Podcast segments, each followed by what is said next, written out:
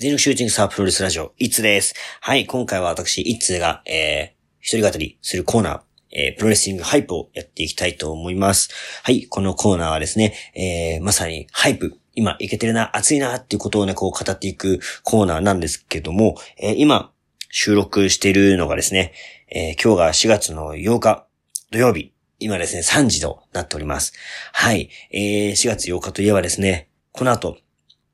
新日本プロレスが、両国技館ね、えー、タイトルマッチ、タイトルマッチじゃない、大会やりますけど、えー、とね、タイトルが桜ジェネシスですね。はい、この4月恒例の両国技館大会が、この後ありますけども、まあ、私はね、えー、会場には行って今、えー、チケットね、取ってないので、会場ではなく、うん、テレビでね、見ようかなというふうに思ってます。はい。ワールドでね、鑑賞しようかなと思ってるんですけど、まあ、このね、ワールドの前にですね、今回ちょっと語っていこうかなというふうに思いますね。はい。えー、そしてこの桜ジェネシス、今回ね、タイトルマッチ、えー、メインイベントが、岡田和親 VS 真田。ね、真田は、えー、ニュージャパンカップを優勝しての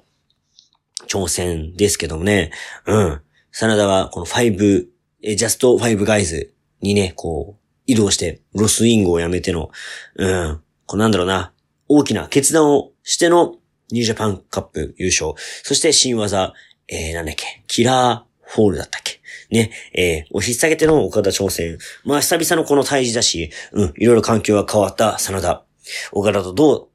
う、うん、対峙していくのか、すごい楽しみな一戦ですね。はい。まあ、他にも、えー、ジュニアのタイトルマッチ、ね、久々にロビーイーグルスが日本帰ってきて試合したりとか、えー、まあ他にもね、いろいろ目白押しですけども、個人的にね、あの、楽しみだなと思ってるのが、新日チャンピオンの提供試合、えー、ユニットとか垣根を超えたドリームタグがね、組まれてるってことをね、新日チャンピオンの放送で知って、えーと思って、それもちょっと楽しみですけど、皆さん新日チャンピオンってご覧になられてますかね？あの、個人的にね、すごいバラエティ番組とかいろいろ好きなんだけども、その中でね、このバラバラ、総選挙、バラバラっていうその、くくりがあって、いろんな、うーん、なんだろうな。若手たちの、若手だけじゃないか。うん。いろんなね、うん、このバラエティのとこの、ま、登竜門的なくくりがあるんですよ。そこで、えー、ワンクールに一回そのバラバラ総選挙っていうのがあって、それで1位になると特番をゴールデンでできるっていうね。まあそういう枠があるんですけど、すごいね、好きで、えー、長さんがやってる笑い総選挙の、え、トピックス賞にね、あの、バラバラを入れるくらい、個人的にはすごい好きで。で、今年、今回の1位がね、なんと、その、新、は、えー、新日チャンピオンが1位になったと。で、この前特番でね、えー、やってましたね。えっと、技の、えー、なんだっけな、すごいと思う技の総選挙と、えっと、入場曲かなの総選挙やってましたね。いや、なんかどっちも面白かったし、その選手のね、この、技に対する思いとか、曲に対する、入場曲に対する思いとか、こういう経緯でできたなんていう話もね、えー、あってすごい良かったですね。で、あれ見て、わ、いい企画だな、なんかできたら、ね、この番組でやりたかったな、なんていうふうに思ったんだけど、テレビでさ、こうやって募集する投票のところと、またこのラジオのさ、聞いてくれてる人たちの、えー、投票だと、多分また変わっってくると思うんだよね。なんか、その辺もなんか面白いし、実験的になんかやりたいなっていう。うん。まあ皆さんは好きな技、好きな入場曲、ランクインしてましたかね？はい。まあなんかね、そういう企画とかもまたやってみたいな、なんていうふうに思いましたけども。今回だからそのバラバラで1位取るっていうね、やっぱこのプロレスの認知がちょっとね、されてきたんじゃないかなっていうふうに思いつつ、あれ総選挙の期間がさ、確かドーム大会とかの期間だったよね。だ一番プロレスファンとしては熱が上がってる期間だから、もう全プロレスファンがあの、応募したんじゃないかなっていう、それで1位なんじゃないかななんていうふうに、えー、思ってもいますけどね。はい。まあ、ね、あの、バラバラの枠、そういう面白い番組いっぱいあるんでね、ぜひぜひ、えー、プロレス以外にもね、新日本チャンピオン以外にもね、こう、面白い番組いっぱいありますので、ぜひぜひ皆さん見てみてください。はい。ということで今回ね、えー、この、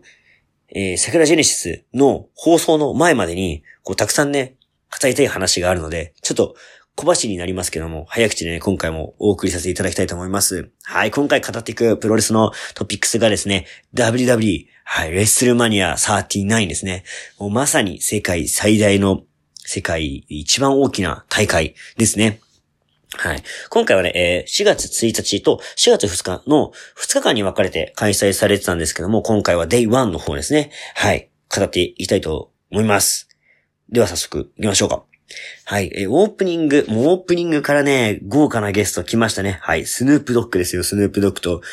ミズがね、現れて、レッスルマニア39の、えー、スタートを宣言したと。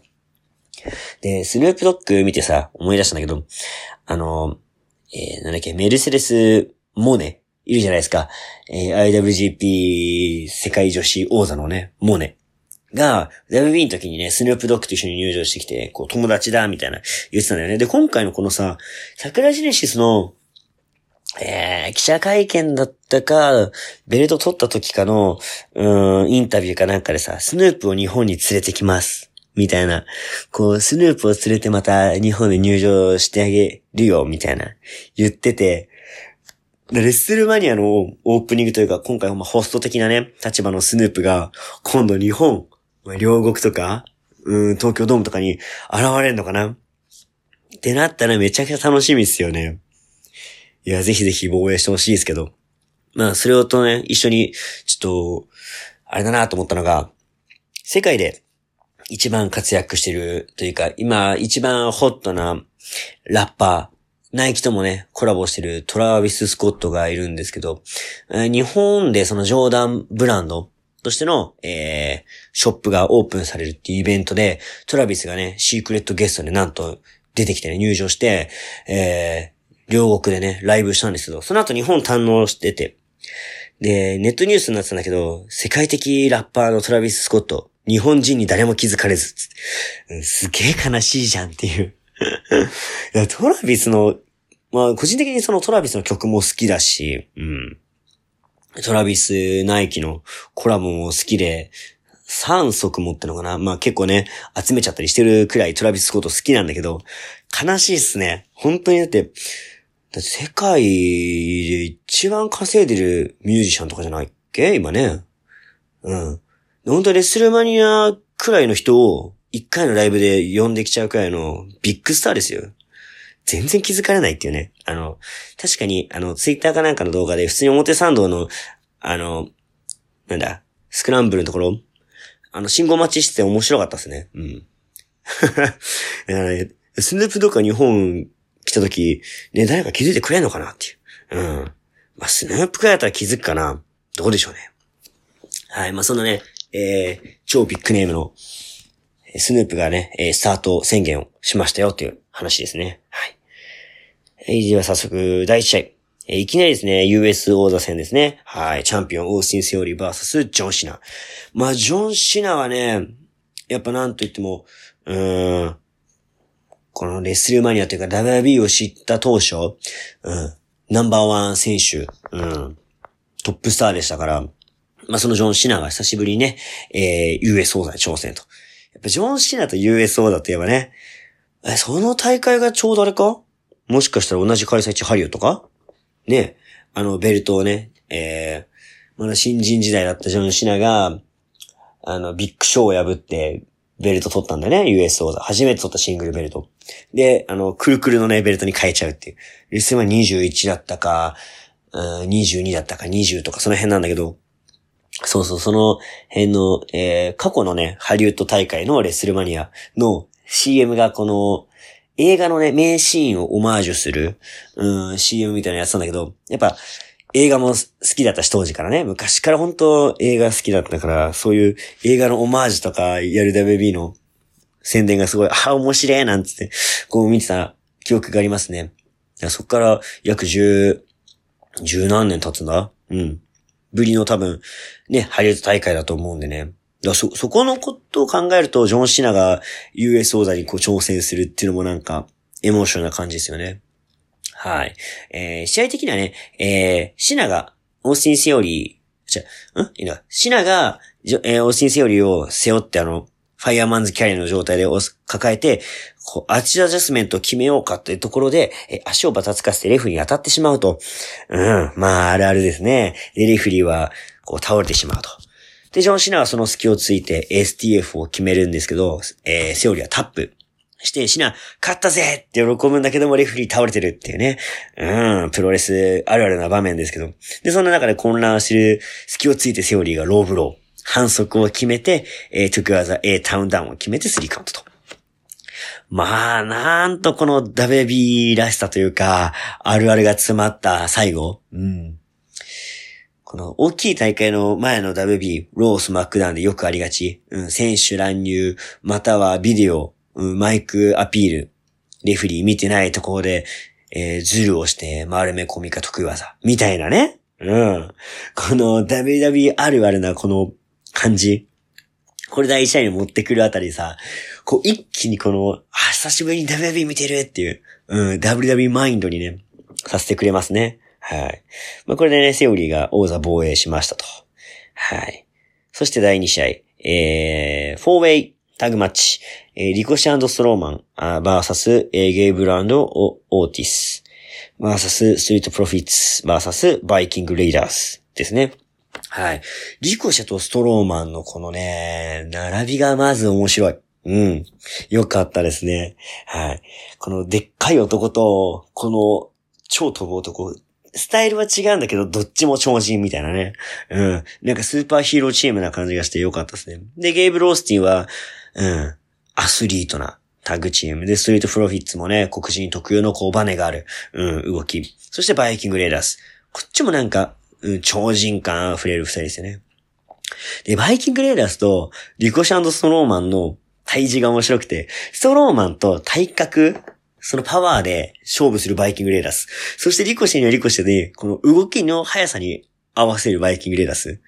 どっちもいけるんかいっていうね。やっぱバイキングレイダースはこう日本でも活躍したところもあるから、ちょっとなんか応援してたんだけど、いや、お前どっちもできちゃうんかってすごすぎるだろっていうのをね、この8万人のね、えー、お客さんたちに、驚かせていましたね。はい。で、あとはまあこの大人数タッグでよく見られる光景なんだけども、あの、組体操的なね、あの、ブレンバスターとパワーボムと、じゃなくの、並び立って、あれだったかな？肩車の上に人が立って、ブレンバスターしてるところに、リコシェがえー、ボディアタックをするっていう感じだったかな。いや、これもなんか、あの、大人数あるあるではあるんだけど、だからこのメンツ、このすげえメンツたちが集まった、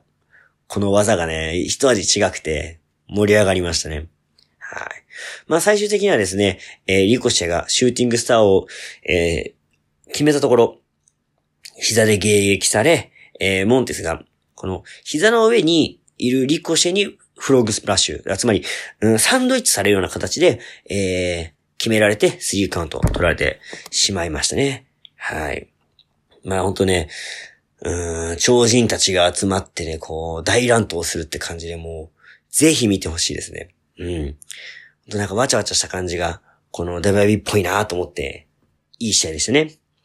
はい。では続いて、第3試合。えー、セシル・オリンズ VS ローガン・ポール。うん。まあ、この試合はね、えー、YouTuber で、こう、成り上がった、うん、若きセレブ、ローガン・ポール。VS、うん、プロレス上がりのこの、なんだろうな、セレブに憧れてる。うん。感じのセスローリンズっていうこの体重がね、うん。めちゃくちゃいいですね。このローガン・ポールはまあ運動神経も良くて、まあボクシングとかでね、えー、エキシビジョンマッチとかですごい荒稼ぎしてる、うん、ローガンと、こう、一応 WB でこう成功したぜ、みたいな。俺は大金持ちだぜ、みたいな感じで。最近このなんか、うん、ファッショニスターキャラクター、うん、ちょっとお金をかけたね、ハイブランドファッションを見せつける形のセスローリンズ。で、だか結構このセスローリンズさ、この金見せつけみたいな感じの、成金感をキャラでやってるんだけど、俺個人的にはすごいね、やっぱ、セスね、センスめちゃくちゃいいんですよ。プロレスのセンスもすごいでしょファッションのね、面でおいてもね、すごいセンスいいなと思ってね。まあ、あれやかなまあ、なんだろうな。WB のその衣装さんみたいな人がいるのかもしんないんだけども、色の合わせ方とか使ってるアイテムとかがすごい秀逸なんですよ。めちゃくちゃおしゃれなんですよね。まあ結構おしゃれ好きというか、うん、服好きな人にしか伝わんないようなところを盛り込んでくるあたり、うん、いいなって感じで思ってて、もともとプロレスも好きだったんだけど、より今セス熱が高まってる感じなんですけど、まあそんなセスローニンズ今回入場もね、えー、ピンクと赤の、えー、入場で着てきたんですけど、コスチュームね、着てきたんだけど、あのピンクもね、ロエベとか、結構ハイブランドのね、ところが、こうトレンドとしてね、押し出してる色なんですよ。あの、ピンクならいろいろあるじゃない？あのなんかショッキングピンクっぽい。明るいピンクはね、そう押し出しの色で赤と合わせたりとかしてるのがトレンドなんですよね。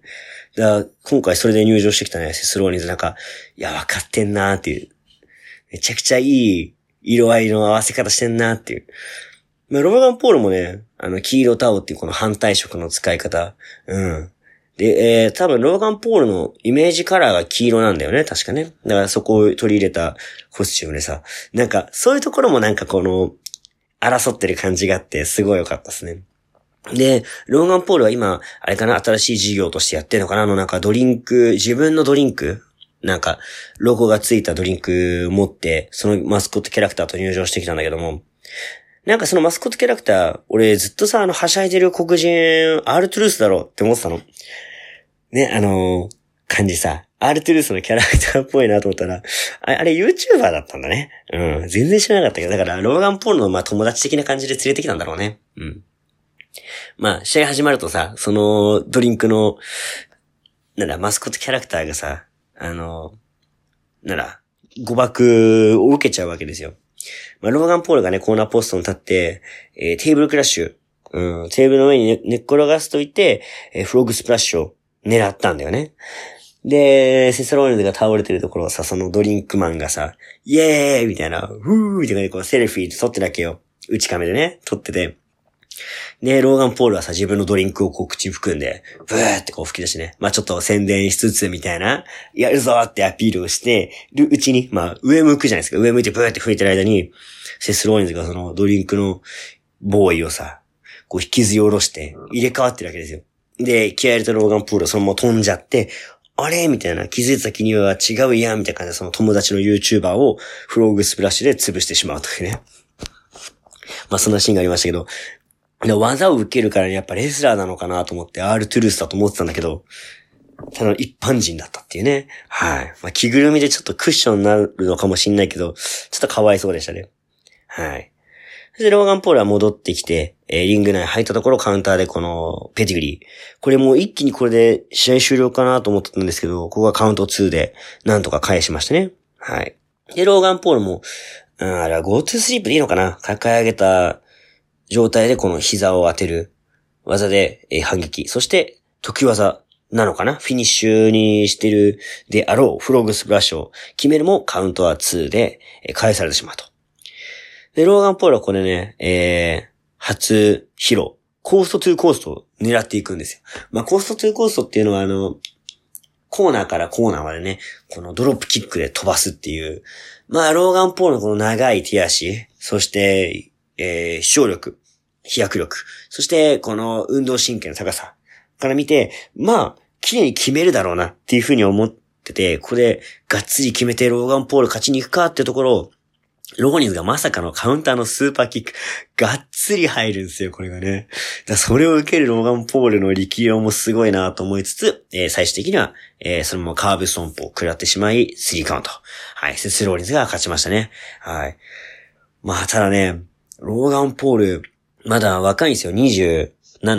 なのかな ?8 になる年なのかな？あれなんですよ。同い年なんですよね、ローガン・ポールね。1個やか同い年かなんだけど、いや、なんかね、この、同い年でさ、もう YouTube でもう、ね、こう一時代を築き、ボクシングでも名を残して、で、今 WB でこう活躍して、で、なんかこのローガン・ポールってさ、この、うん、なんだろう、プロレスのセンスというかさ、プロレスのこの感覚プロレス脳とか言うけど、相手がどういう風にしたいのかなとか、そういう組む力というかさ、うん。ただ運動神経が良ければ、ただ強ければいいっていう問題じゃないのがプロレスだから、その難しさとかをこう、しっかり組んでる。うん。そして、さらにはさ、その中でも客を魅了するだけのことができるローガン・ポールって、めちゃくちゃプロレス向きだし、これができるローガン・ポールってすげえなっていう。うん。いや、なんかこのね、ローガン・ポールは、このなんか若者代表みたいな感じでいろんな場所にね、立つことが多いので、もう同い年ってこともあるからね。いやーもっとプロレスで活躍してほしいなっていうふうに思いますよ。はい。もっともっと試合見たいですね。はい。では続いて第4試合、6人タグマッチ。えー、ベッキー・リンチリタ、トリッシュのドリームチーム。バーサス、ベイリー、イオ、ダコタカイ。この3人ね、最近、えー、ヒールとして最近暴れ回ってますね。まあ、その、暴れ回ってるベッキーた、ベイリーたちに、ドリームチームで、こう、ぶっ倒してやる。っていうような感じの内容ですね。そうだ。あの、WBC、WBC の決勝日本対アメリカの試合見てたんですよ。で、その日たまたまシフトが遅い時間だったんで仕事前に WBC 見ながら行ってたんだけど、あれ？と思って、これ多分いいようだよなっていう、イオニの女の人がいてさ。で、まあ WB だし、アメリカにいるから、あ、見に行ってんのかなみたいな。でもさすがにこんないい席で見てるわけないよななんて思うさ、隣にさ、戸沢明いて、あ、絶対じゃいいわじゃんみたいな。多分 WB ジャパンチームで見に行ってんのかなみたいな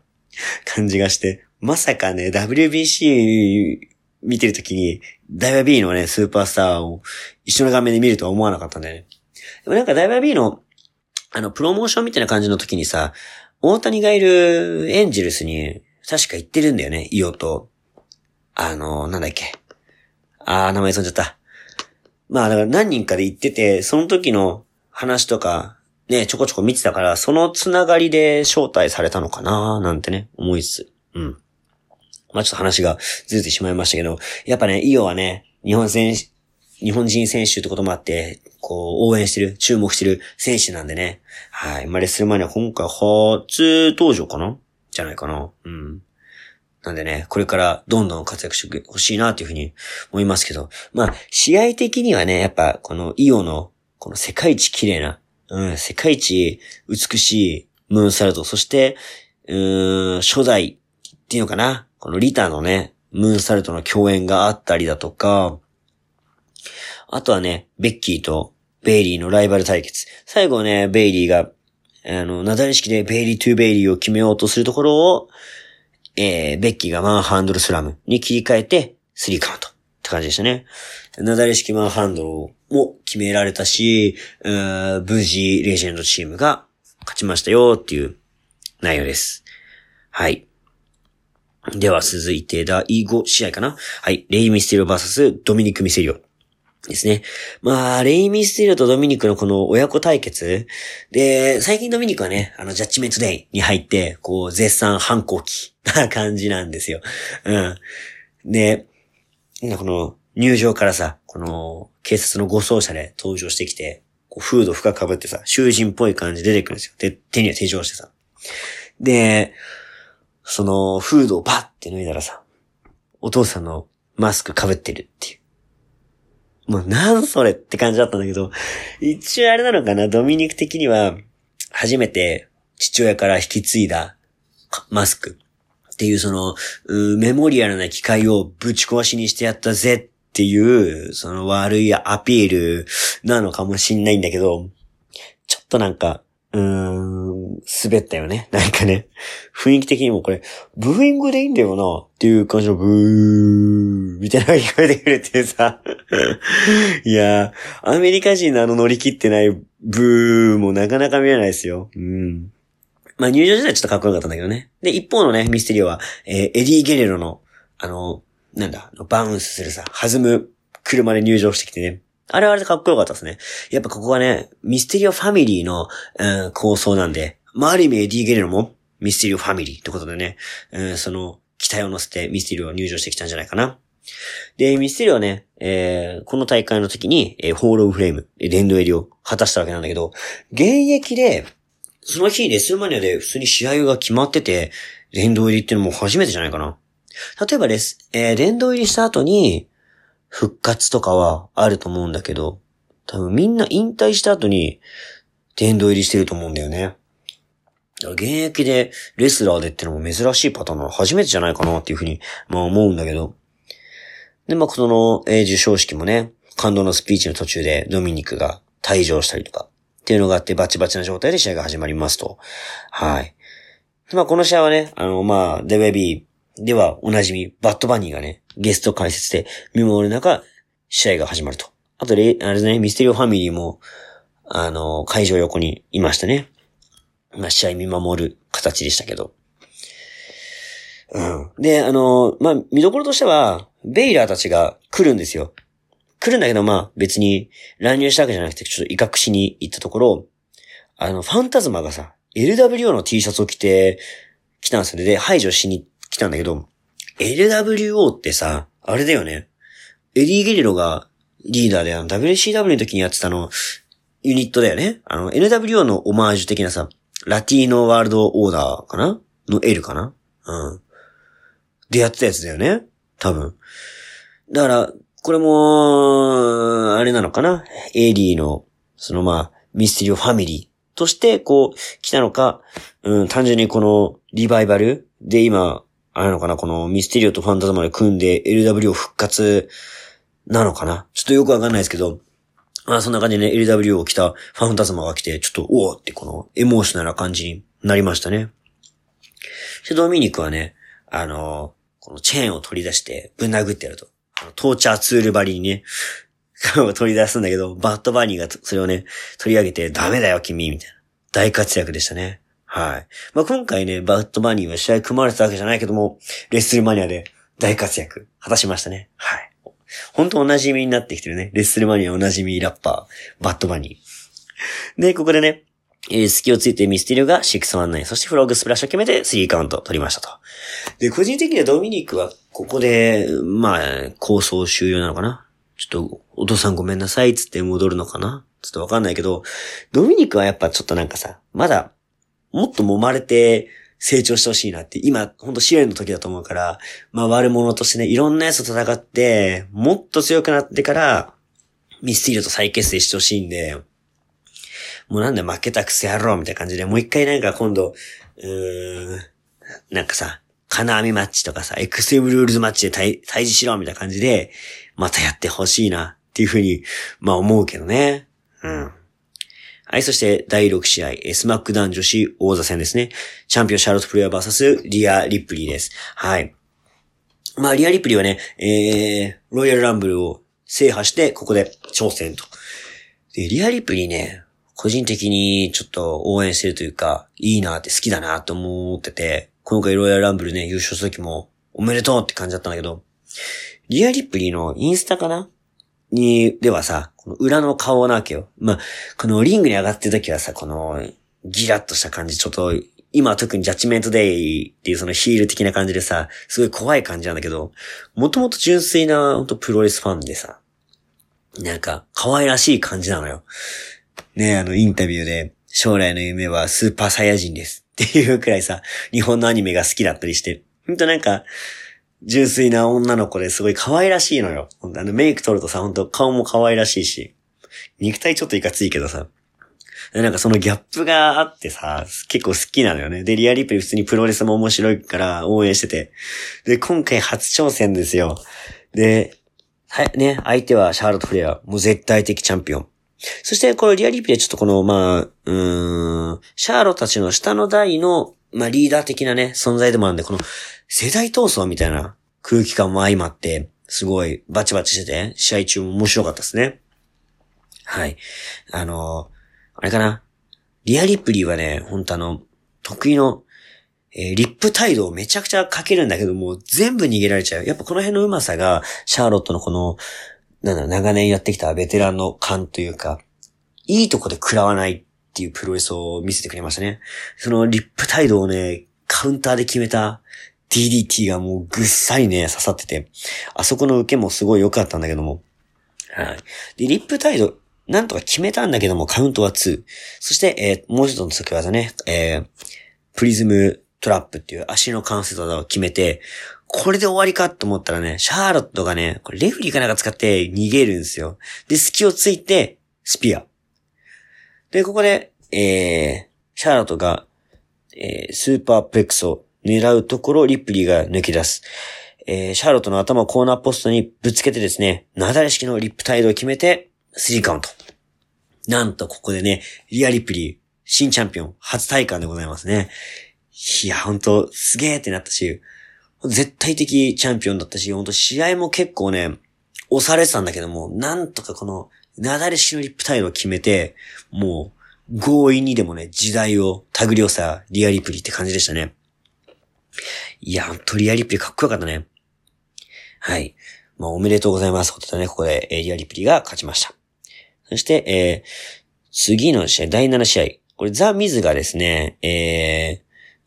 俺はこの SNS でオープンチャレンジをこう宣言したんだけど誰も来ねえじゃねえか、みたいな感じで言ってるところをパット・マカフィーが出てきまして、まあ急遽シングルマッチ第7試合パット・マカフィー VS ザ・ミズが決まったと。まあ、マカフィーのね、えー、友達であろう、多分 NFL 仲間たちかな、が、の助けもあり、えー、最終的には、マカフィーのサントンボム、そして、うん、なんだあれは、顔面切り、パントキックかな？ね。NWF 選手だしね、パントキックを決めて、えー、3カウント取ったよっていう、うん、感じでした。はい。そして、メインイベント第8試合 WWE タッグオーダー戦チャンピオンジ・ウーソーズ VS サミゼインケビン・オーエンズですよ。いや、これはね、長年アメリカンプロレスを見てるファンからしたら、もうエモでしかない。エモーショナルすぎてやばいね。まあ、ケビン・オーエンズとサミゼインといえばね、ROH の名タッグですよ。もうあの時からね、何年越しに再結成。で、サミゼインはずっとえー、なんだっけブラッドラインっていうあの、ウーソーズたちのさ、えー、なんだその、ヒールユニットなのかなまあ、いわゆるその家族の中になぜかサミゼインがいるみたいな。これずっとやってたんだけど、サミゼインこうパッとした活躍が最近ずっとなくて、そこでなんかこの、まあ、脇役的な感じで、なんとか活躍してたみたいな感じなんだけど、ケビン・オーエンズがね、こう、ずっとそこで対峙してるわけですよ。こう、ケビン・オーエンズどっちかというとこの正義側のね、ベビーフェイス側だったんで、ずっと対峙したんだけど、サミゼインがそこを抜けて、袋叩きにしてるところをケビン・オーエンズが助けるんですよね。で、そこでタッグ再結成ってことで、いや、ほんとね、ここが G ウーソーズを戦うっていう未来、誰が想像したかねっていう。もうすんごいワクワクしてみたんだけども、まあ試合的にはね、えーウーソーズが結構押すんだけど、やっぱサミー・ゼインとケビン・オーエンズがしぶといしぶとい。この二人のスタイルとしては、本当は名タッグなんだけど、タッグチームがいいわけでもなく、うん、コンビネーション技があるわけでもなく、合体技があるわけでもなく、お互いがお互い、子として、うーん、の特徴をお互いが出し合うみたいなタッグチームなんですよ。いわゆるザ・タッグチームレスラーじゃなくて、まあだからあれかな、棚橋岡田みたいな、ああいう感じ。子として強い二人がタッグを組みましたみたいな感じだから、ジ・ウーソーズはどっちかと対局でしょ？そこの組み合わせがすごい面白かったんだけど、ウーソーズがさ、このダブルスーパーキックを、まあ、全員が食らったりだとか、えっ、ー、と、あれは、合体の、あれなんていうのね、1D かな？っていうのを狙うんだけど、そこをさ、オーメンズが阻止に入ったりとか、カットしに行ったりとか、そこでもなんかこの試合中でもその、タッグとしての色の違いとか出てて、なんかこのイデオロギー構想じゃないけどさ、俺らはこういうタッグだぜ、みたいなぶつかり合いが面白かったですね。はい。あとあれかな、ウーソーズが、うーん、ケビン・オーエンズを、えー、実況席にぶつけて、リングに戻ってきて、全員にはその 1D を決めるっていう。だからもう完全に分断されて合体技を決められるんだけども、全員がね、自力でカウント2で返すっていうシーンはね、ほんと全員のあの、なんだろうな、打たれ強さとか、逆境を跳ね返って、跳ね返してきた男だからできる、この色気みたいなのが出ててよかったですね。はい。で、えー、オーエンズにダブルスプラッシュ決めたりだとか、うん。するんだけども、もうほんとことごとくね、二人の合体技、食らわすんだけど、オーエンズも、ゼインも返していくんですよね。で、あの、オーエンズ無双、ゼイン無双とかね、ああいう、あの辺で、ウーソーズの受けっぷりも見れたし、一人が二人を退治するっていう、た、2対1みたいな構造がずっと続いてましたね。ただ、オーエンズも全員も一人で二人倒せるんかいみたいな感じはすごいあったんだけども、最終的にはね、えー、J を、